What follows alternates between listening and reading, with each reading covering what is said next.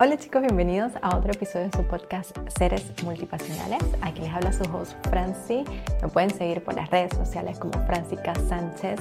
Si eres la primera vez que estás aquí o si estás retomando y aún no te suscribes al canal, te recomiendo que lo hagas para que Em, sigamos notificándote las veces que se monta episodio y que seas el primero en saber. Y que quiero agradecer también a que estamos terminando enero y cumplí la meta de que llegáramos a 200 suscriptores. Bueno, ya pasamos los 200 suscriptores y esa fue una de mis cosas que en, en, el, en el episodio Creo que fue en el último del año pasado donde dije que le iba a poner toda mi energía a hacer esto porque lo disfruto y porque me encanta hacerlo. Em, era eso, o sea, ser más constante, seguir siendo constante y em, quería que si realmente ustedes conectan con este contenido, una de las formas que me pueden ayudar es suscribirse al canal, así que si aún no lo has hecho, les dejo ahí para que se suscriban. Si me escuchan por alguna de las plataformas de podcast, Spotify, Apple Podcast, me pueden dejar un review, una estrellita, que eso también me permite que estas plataformas pues compartan más mi contenido. Ya dicho esto, comencemos con nuestro episodio número 35. Y yo de verdad, y soy siempre honesta con ustedes, cuando yo hago un episodio, en realidad siempre son ideas que se me vienen pero yo nunca me siento como tal a escribir un script de lo que yo voy a decir acá. O sea, como que investigo, sé y, y ya, y voy digo, mi mantra siempre ha sido, Dios, ponme las palabras correctas que necesite las personas en este momento escuchar. Y me pasó que en estos días estaba sintiéndome una situación que no me sentía tan bien y se me vino a la mente un eh, nombre de un episodio del año pasado que yo había grabado, que era el episodio número 19, que se llama La casa que habita en ti, y lo voy a dejar por acá por si quieren escucharlo. Y me di cuenta cuando me escuchaba, decía, wow, yo seguiría a esa chica, de verdad, me, me autoterapié, me motivé a escucharme. O sea, yo me escuchaba y yo no sentía que estaba escuchando a Franci, o sea, que me estaba escuchando, sino que yo estaba escuchando a cualquier otra persona famosa que yo sigo y que me está dando un consejo, era lo que yo sentía. Yo sentía que estaba escuchando a alguien que está dedicado a hacer esto y son de esas personas a las que yo sigo para que me motiven. Y eso me, encantó. ¿Qué pasa? Que cuando yo hago estos episodios, ¿verdad? Estoy aquí grabando, hablando, voy, lo edito y luego lo tengo que escuchar nuevamente para buscar como el perfecto clip que debo colocar en Instagram que llega un punto es como, ya no me quiero escuchar más. O sea, y pienso que la gente no me quiere escuchar. Y es como digo, no, porque cuando yo regreso a mis episodios y escucho episodios como ese, simplemente digo, realmente esta persona me motivó y que bueno, o sea, ¿verdad? Qué chévere y me alegra muchísimo poder seguir haciendo esto. Entonces, hoy cuando estaba pensando en qué quería conversar, qué temas quería hablarle, pues voy a retomar algo de lo que se trata el podcast. Y fue que escuché, me inspiré en el episodio de se regalan, del podcast Se Regalan Dudas, porque bueno, yo escucho podcast también que me inspiran a mí. Y estas chicas de Se Regalan Dudas, que es un podcast fenomenal, eh, que hablan acerca de tantos temas diferentes, estuvieron hablando acerca de ¿y qué pasa si somos algo más? Y obviamente que cuando vi ese episodio fue como, pero si esto es de lo que yo trato de hablar en mi podcast y la razón, una de las razones por las que yo comencé este podcast y la razón por la que el nombre que yo puse seres multipasionales era eso, el ser más de una cosa, el, el dejarnos de no somos más que somos más que una etiqueta. Esta explicación de acerca de seres multipasionales o seres multipotenciales, que es el concepto que en ese momento cuando estaba investigando eh, resonó conmigo y leí, investigué acerca de eso. Todo eso se los dejo en el episodio número 2, así que les recomiendo que vayan a escuchar ese episodio si quieren indagar un poquito más acerca de este tema. Y yo dije, wow, vamos, quiero como volver a retomar este punto de, eh, de que abracemos quiénes somos, de abrazar todas nuestras habilidades, todo nuestro potencial que podemos explotar si realmente nos permitimos, nos damos el permiso de explorar, de explorarnos, porque sí, yo siento cuando, cuando escuchaba esto acerca de muchas, o sea, hubieron muchos temas durante este episodio que era acerca de los cambios de carrera, cuando llegan esas crisis existenciales de quién soy, qué quiero hacer, hacia dónde voy. Hablar ellos hablaban acerca de la eh, orientación vocacional, el que realmente si podemos eh, decir no y cambiar y explorar y hacer cosas diferentes. Entonces, al escuchar todo eso, me inspiré nuevamente a recordarles que estamos aquí y que no tenemos que ser una sola cosa en el mundo. Nosotros, desde muy pequeños, desde que, desde que nosotros cuando nacemos, obviamente, los bebés, estamos explorando, estamos conociendo. Pero ¿en qué momento llega en el mundo donde a nosotros nos dicen, te especializas en esto y esto es lo que tienes que hacer? Y escuchando el, podcast, recordé, y ellas lo mencionaban ahí, el hecho de cómo Carrizo a nosotros a los 16, 17 años nos obligan a escoger una carrera que en tu mente es algo que tienes que hacer por el resto de tu vida. Y eso me hizo recordar que yo cuando escogí mi carrera, y aquí como siempre yo les hablo desde mi experiencia, es que a mis 16, 17 años, cuando me dijeron que, que era lo que yo iba a estudiar en la universidad, fue como, como ok, eh, debo estudiar en esta universidad, que es la universidad donde mi papá da clases. Y esta universidad es una de las mejores universidades de eh, San Cristóbal y en general de Venezuela. La UNED es una universidad reconocida. Entonces yo me puse a investigar y ver todas las carreras que habían ahí. Y yo iba descartando, esto no me gusta, esto no me gusta, no lo quiero, no lo quiero, no lo quiero. Y recuerdo que cuando llegué a informática, puedo decir que fui visionaria porque yo dije, ah, informática, tecnología, hacia allá vamos. Y apenas en ese momento, obviamente, estábamos eh, conociendo y aprendiendo que esa carrera estaba como nueva. Yo me acuerdo, yo fui la promoción número 15, o sea, estaba recién, estaba nueva si lo comparas con una ingeniería mecánica, con una ingeniería industrial, con arquitectura que iban por las promociones 60, 50. Eh, cantidades de promociones. Entonces, ingeniería informática era una promoción que cuando yo entré, obviamente si yo fui la 15, era como la 10 más o menos en ese momento, entonces era una carrera relativamente nueva. Y mi forma de escoger que yo quería estudiar eso, aparte de, ser, de haber sido visionaria y decir es tecnología y hacia allá es donde vamos, fue como que, ah, es que yo soy buena en computadora. o sea, en la computadora yo soy buena. Yo en el colegio, la, la materia de computación me iba bien, pero, o sea, ahí yo vi algoritmo, lo básico de algoritmo, lo que nos ponían a hacer era las cosas de Word, PowerPoint, y yo era así perfecto y me encantaba. Y ese fue mi pensamiento para decir, yo voy a estudiar esta carrera. O sea, se pueden imaginar que hoy en día nosotros escogiéramos una carrera de esa forma. No, yo ni siquiera conocía quién era Francis, yo no siquiera conocía cuáles eran mis pasiones y qué era lo que yo realmente quería o disfrutaba en ese momento. Y eso siento que hoy en día ha cambiado mucho. Que para los jóvenes, a veces uno puede seguir escuchando que los jóvenes no saben hacia dónde dirigirse o qué quieren hacer con tanta información, porque hoy en día ahora hay mucho más. Pero yo me quiero ir para las personas que estamos entre unas edades de 30, 50, no sé, en una, en una edad donde nosotros estudiamos algo, aprendimos algo o hemos venido haciendo algo que realmente ya no se identifica con nosotros y que realmente nos hemos dado cuenta que podemos ser más, algo más allá que esa etiqueta que nos pusieron aquí cuando nos graduamos o cuando, si no te graduaste, comenzaste a trabajar en algo y te identificaron como tú trabajas en esto. Y siento que esto cambió muchísimo cuando eh, en pandemia eh, nos dimos cuenta, muchas personas también, que realmente no estaban haciendo algo que disfrutaban y que les gustaba hacer. Y creo que existe mucho temor a que nosotros estamos en una zona cómoda, en, en decir, una zona de confort, de que yo he hecho toda mi vida esto, ¿cómo pretendo yo decidir ahora y cambiarme a hacer algo nuevo, a una carrera, a algo diferente?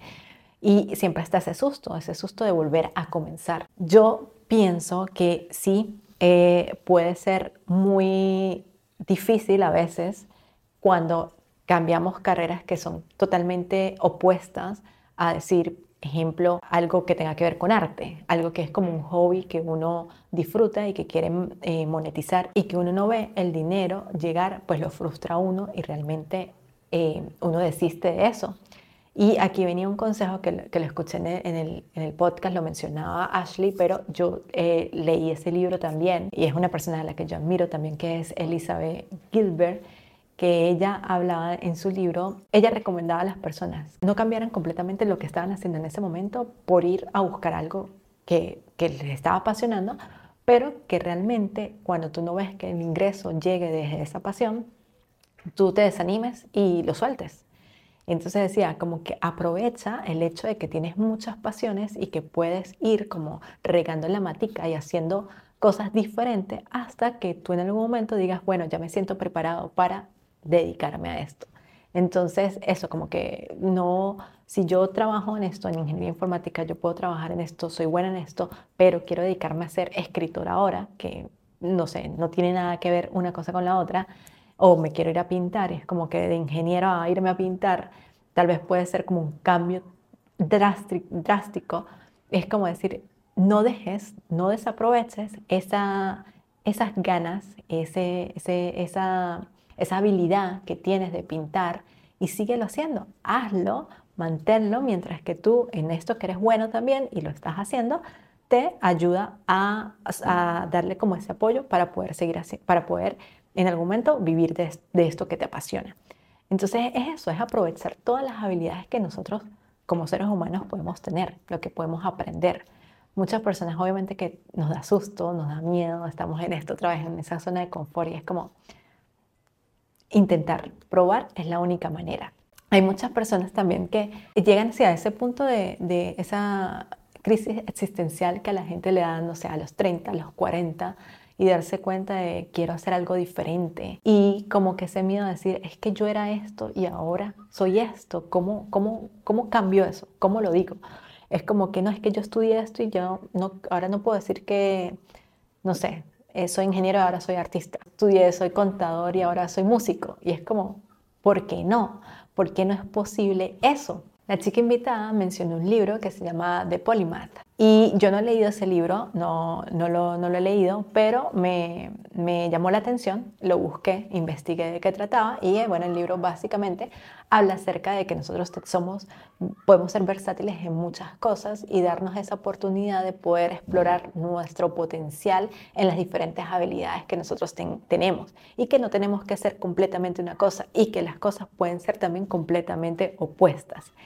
Y en ese libro mencionan acerca de, déjeme leerlo porque el nombre es bastante mm, difícil de pronunciar, y él decía que era como que la parte, el, por qué no seguíamos el modelo de Nathan Myhrvold, voy a dejar el nombre acá, que es un ex director de Microsoft, que esta persona eh, no solo era aficionada de la tecnología, sino que también era un fotógrafo de la vida silvestre un chef profesional que además ha inventado y ha tenido múltiples eh, patentes. De hecho, este, los talentos de, Nathan son tan numerosos que la Organización de Medios de Comunicación de las Conferencias de TED lo describió, lo describió como un profesional de todos los oficios.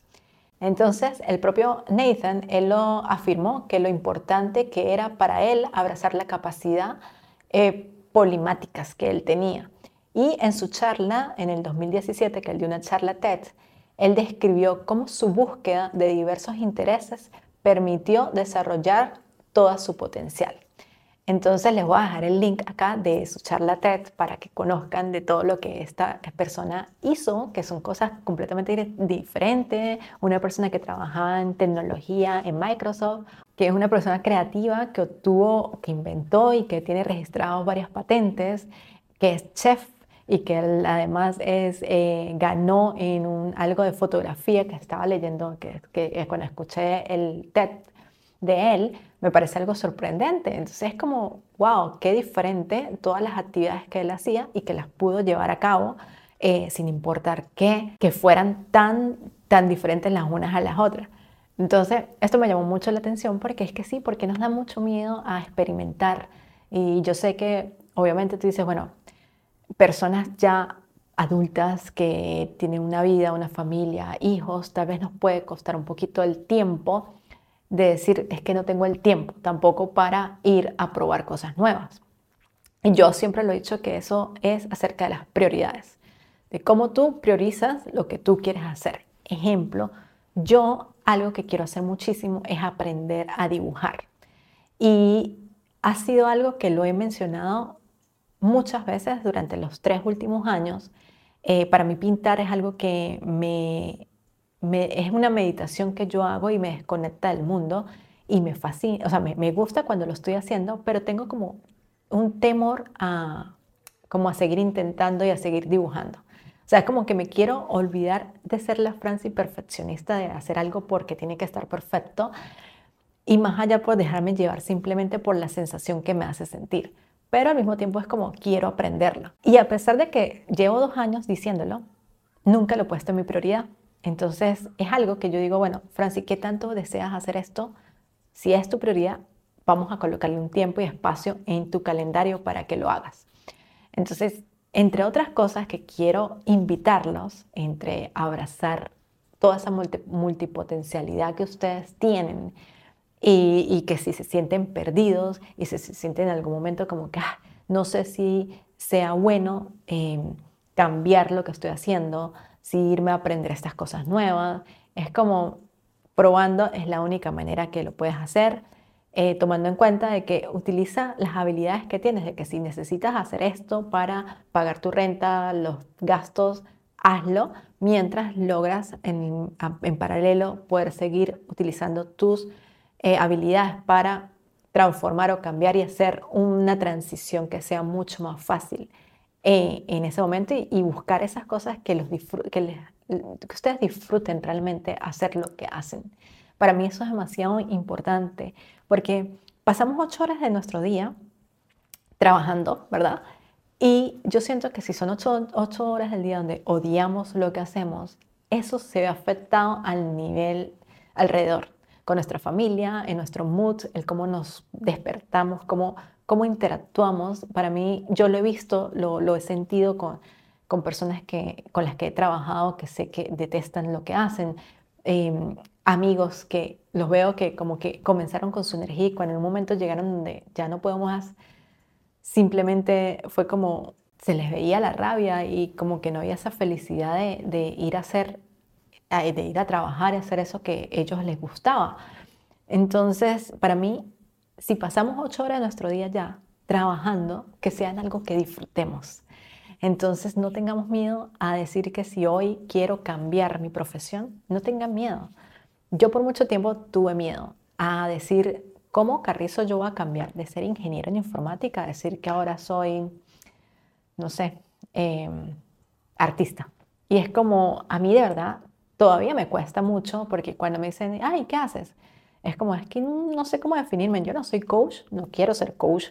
Em, soy podcaster, eh, ok, soy podcaster, pero es que el podcast no me genera mi dinero. Entonces, como que uno siempre asocia esto que te da dinero es lo que tienes que hacer. Y es como, no, porque no me preguntas qué me gusta hacer? Y yo te digo, ah, mira, me encanta hablar, tengo un canal de YouTube, tengo un podcast, em, bueno, trabajo, eh, soy ingeniero en informática y hago páginas web, me gusta hacer yoga, me gusta ir a hacer hiking, me gusta pintar y ya eso como que cambia, es diferente. Y pero eso es algo con lo que yo he luchado, he luchado muchísimo y fue la razón por la que yo escogí y decidí hacer este podcast de seres multipasionales porque yo quería inspirarte a ti a que abrazaras todas esas pasiones, porque yo soy una persona que me aburro muy rápido de las cosas y quiero como ir probando cosas diferentes y pensaba que estaba mal y realmente es por, ¿por qué no? ¿Por qué no puedo yo simplemente seguir explorando, seguir, seguir explorando mi creatividad y empezando porque yo pensaba que yo no era una persona creativa.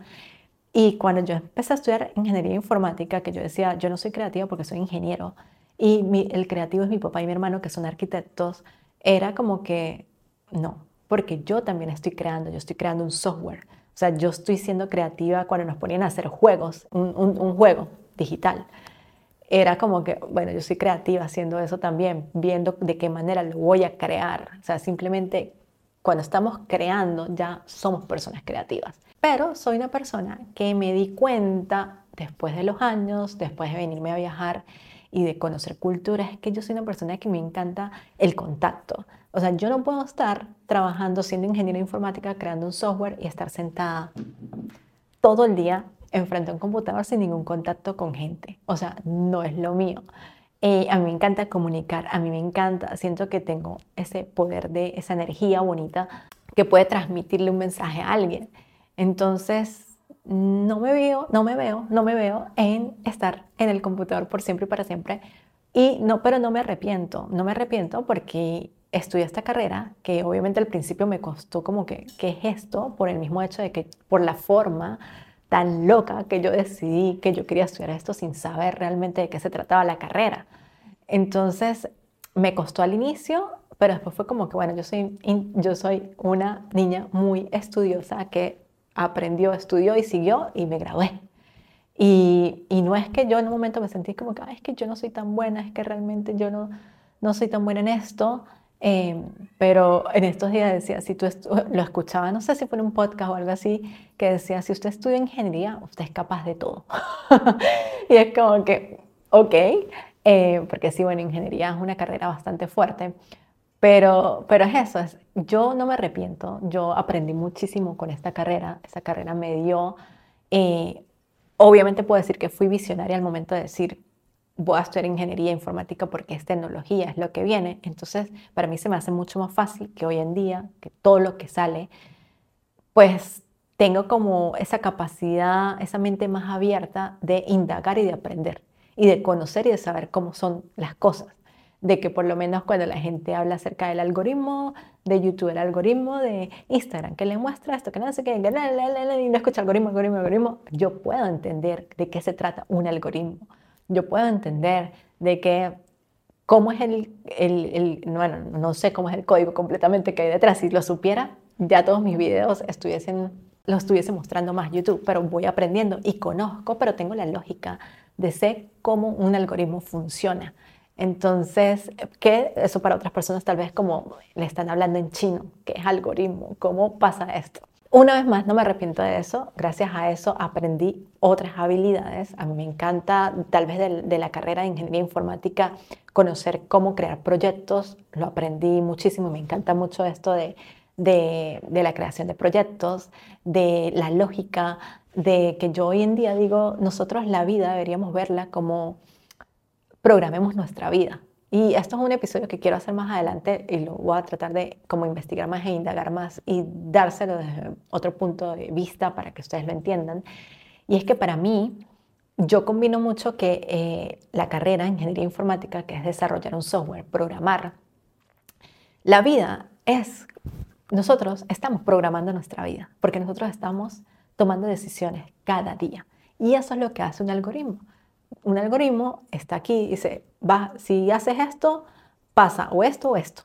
Si, entonces dice, bueno, esto pasa. Ok, si estás acá, eh, toma la decisión de que esto o esto, ¿hacia dónde se va? Hacia acá. Y yo creo que la vida de nosotros es así. Tú en la vida tomas decisiones para ir hacia donde quieras ir. Entonces, yo quiero combinar esto como, como parte mía de, programa tu vida. Aprendamos a tomar las decisiones. Obviamente van a haber decisiones erradas que nos hacen regresarnos para poder seguir tomando las mejores decisiones. Y, van a haber momentos ciclos que nos quedamos ahí, pero después podemos romperlos para poder continuar. Es que yo lo veo de mi lado eh, lógico de ingeniera, este, veo eso y lo, lo, asocio demasiado con la vida. Entonces quiero dejar un episodio hablando completamente de eso y enseñarles un poquito más acerca de esa toma de decisiones y lo importante que es tomar decisiones y cómo hacerlo. Entonces, bueno, eh, este episodio es simplemente un recordatorio más, nuevamente, de que te atrevas a probar y que realmente no necesariamente un hobby tiene que ser algo monetizable. La idea es que tú también puedas desconectar de lo que tú haces en el día a día y que puedas utilizar tus habilidades en algo que tú disfrutes. Pasamos ocho horas pegados en el computador, más de horas pegadas en un celular, que yo la a veces lo menos que quiero es tener una pantalla frente a mí. Entonces, ¿cómo puedo utilizar mis habilidades que me hacen sentir bien y que me van a permitir seguir explorando mi creatividad? Seguir explorando como que ese lado de esa no sé, esa inocencia con la que nosotros hacíamos las cosas cuando éramos niños, cuando jugábamos, pintábamos, corríamos, hacíamos deporte, cuando los papás los o sea, los papás a mí no, a mí no me hicieron eso, lamentablemente, y me arrepiento mucho de eso. Eh, pero sí, no, no, yo veía que muchos amiguitos míos tenían esas de que los papás lo metían en diferentes actividades. Vaya a bailar, vaya a ponerme música, vaya no sé qué, vaya. Yo no lo hice porque yo era una persona demasiado tímida, me daba eh, temor estar como que fuera de, lejos de mi mamá. Em, y era demasiado tímida, entonces nunca me quise como colocar en ninguna actividad extracurricular en el colegio, nunca lo hice cosa de la que me arrepiento muchísimo porque siento que hubiese aprendido mucho de mí, pero aquí está el punto de que nunca es tarde para conocerte y para aprender. Justamente en estos días en terapia lo mencionaba a mi terapeuta, le digo lo de dibujar, que es algo que quiero hacer. Y yo le digo, es que yo tengo el recuerdo de que mi papá una vez me, me estaba enseñando a dibujar. Yo tenía un cuaderno y él me enseñaba cómo hacer los dibujos desde la forma como los dibujantes aprenden con circulitos, rayitas y vas después borrando. Y yo me acuerdo que disfrutaba mucho eso, pero es un recuerdo como muy vago que tengo. Y ahí fue cuando mi terapeuta me dijo, necesito que vayas y agarres, te compres unos frame y dibujes, pero sin ninguna guía. Deja soltar tu imaginación, tu creatividad. Y para mí fue como, mm, wow, debe ser que hay algo ahí en mí que todavía no he terminado de explorar y que realmente pueda sacarle provecho. Entonces, si tú sientes una cosquillita aquí de querer aprender algo nuevo, o si tú sientes que no estás haciendo lo que estás haciendo ya no te llena, que ya cumpliste una etapa, que ya sí estudié contabilidad, estudié dura y ya no me quiero seguir trabajando en esto, eh, me di cuenta Em, que puedo explorar cosas nuevas, hazlo. Que esa etiqueta que te colocaron aquí cuando te dijeron, cuando te graduaste y te dieron el título, no sea una limitante para tú decidir ir y decir, puedo hacer otras cosas. Hoy en día tenemos todas las herramientas online que podemos ir aprendiendo y conociendo y nunca es tarde, yo siempre lo digo, hay para todo el mundo. Cuando yo empecé este canal tenía miedo porque decía, hay tantos youtubers, tanto que ya salió, tanto que te Y es como que no, siempre van a haber personas que se puedan inspirar de las cosas que yo pueda decir y, y, el mundo es muy grande y luego voy a llegar a las personas correctas a las que les tengo que llegar. Entonces, como yo siempre trato de, de, que ustedes se cuestionen sus vidas y que tomen en cuenta lo que mejor les funcione a ustedes, quise hacer este episodio inspirado de las chicas de Se Regalan Dudas, un podcast tan importante como el de ellas que muchas personas lo escuchan, y recordarme a, mí que yo a veces quiero hablar de temas así, que siento como que es que la gente no habla mucho de esto y es como, no importa, ve y háblalo, y darme cuenta de que sí hay mucha gente que luchan por así decirlo, como que están en ese, en ese proceso de que realmente tienen miedo a decir, ¿será que puedo decir ahora que ya no soy ingeniera, sino que soy artista, o ya soy no sé qué. Y es que no necesariamente, o sea, una vez más, no hay una etiqueta. Sé lo que tú quieras hacer y ya. Y abrazar todas esas habilidades. Y qué bonito eh, saber que las tenemos. Qué bonito saber que podemos hacer cosas diferentes. Creo que ya verlo como algo que yo antes lo veía como algo malo, para mí ahora, hoy en día lo veo como algo maravilloso. Sé de cosas nuevas, aprendo cada día y todo esto hace que mi creatividad crezca y que yo me sienta más activa y con más ganas de hacer cosas diferentes. Espero que este episodio los inspire un poquito, que no tengan miedo de salir de esa zona de confort, de que cualquier cosa que ustedes estén haciendo la abracen y que recuerden que ustedes son más que una etiqueta. Eso es todo por el episodio de hoy. Espero que si les gustó y llegaron hasta el final, se suscriban al canal, me dejen algún review en las plataformas de podcast y que bueno, como siempre, nos escuchamos la próxima semana. Gracias por estar aquí. Bye.